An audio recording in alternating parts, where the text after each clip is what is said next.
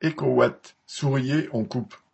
Des messages expliquant les gestes qu'il faudra faire pour éviter les coupures électriques sont diffusés dans les médias.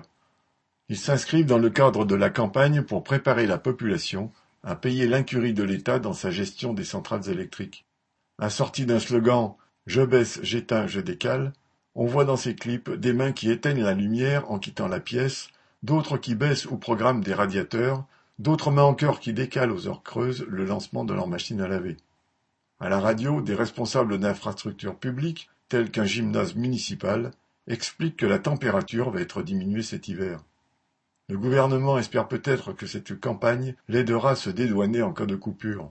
Avec son titre Chaque geste compte, cette campagne voudrait faire croire que tout dépend des comportements individuels.